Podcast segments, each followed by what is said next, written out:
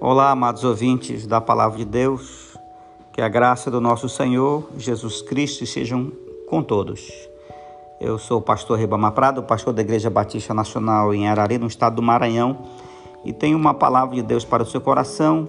Se encontra em Salmo 1, verso de 1 a 3, que diz: Bem-aventurado o homem que não anda no conselho dos ímpios, não se detém no caminho dos pecadores, nem se assenta na roda dos escarnecedores Antes o seu prazer está na lei do Senhor, e na sua lei medita de dia e de noite. Ele é como árvore plantada junto à corrente de águas, que no devido tempo dá o seu fruto, e cuja folhagem não murcha, e tudo quanto fizer prosperará. É um, um texto que ele nos remete a dois assuntos interessantes.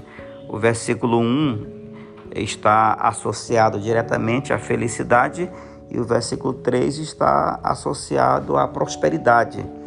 Duas coisas extremamente importantes para aquele, para aquele que serve a Deus. A palavra bem-aventurado ela significa é, mais do que feliz.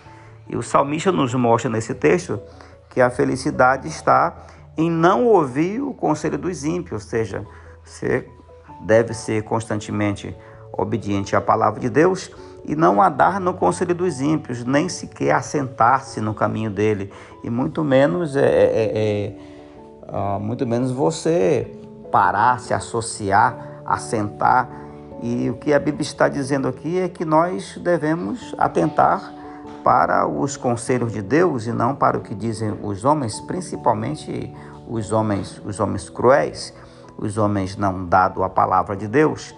E o versículo 3 passa a mencionar características daquele que é próspero, é plantado junto às águas correntes, ou seja, é, as águas falam do Espírito Santo, nós não estamos plantados junto a águas paradas, águas poluídas, mas águas correntes, que menciona exatamente a pessoa do Espírito Santo presente em nossas vidas. E nos compara como árvore, vários textos nos, nos compara como árvore. E o interessante disso é que a árvore ela não vive para si mesma, a árvore não dá sombra para si mesma, a árvore não frutifica para si mesmo. Isso mostra um lado interessante da, da prosperidade que está associada não aquilo que nós fazemos para nós mesmos, mas aquilo que nós fazemos para os outros, em prol de outro. É uma lei universal da semeadura. Então a gente percebe através desse texto que Deus nos abençoa, mas nós precisamos também frutificar para os de fora, para outras pessoas. Então temos como ponto central nesse texto, né, que a nossa felicidade está associada em não andar com os ímpios, ela está ligada a, a, a excluirmos do nosso círculo de intimidade, de segurança, não andar com, com quem não tem compromisso com Deus. E a nossa prosperidade está associada naquilo que você faz para os outros. Ser árvore plantada junto a ribeiro, que dá sombra não para si mesmo, que dá fruto não para si mesmo. Isso é um fator importante. Então, que entendamos esses princípios, né, que vão reger tanto a nossa felicidade quanto a nossa prosperidade.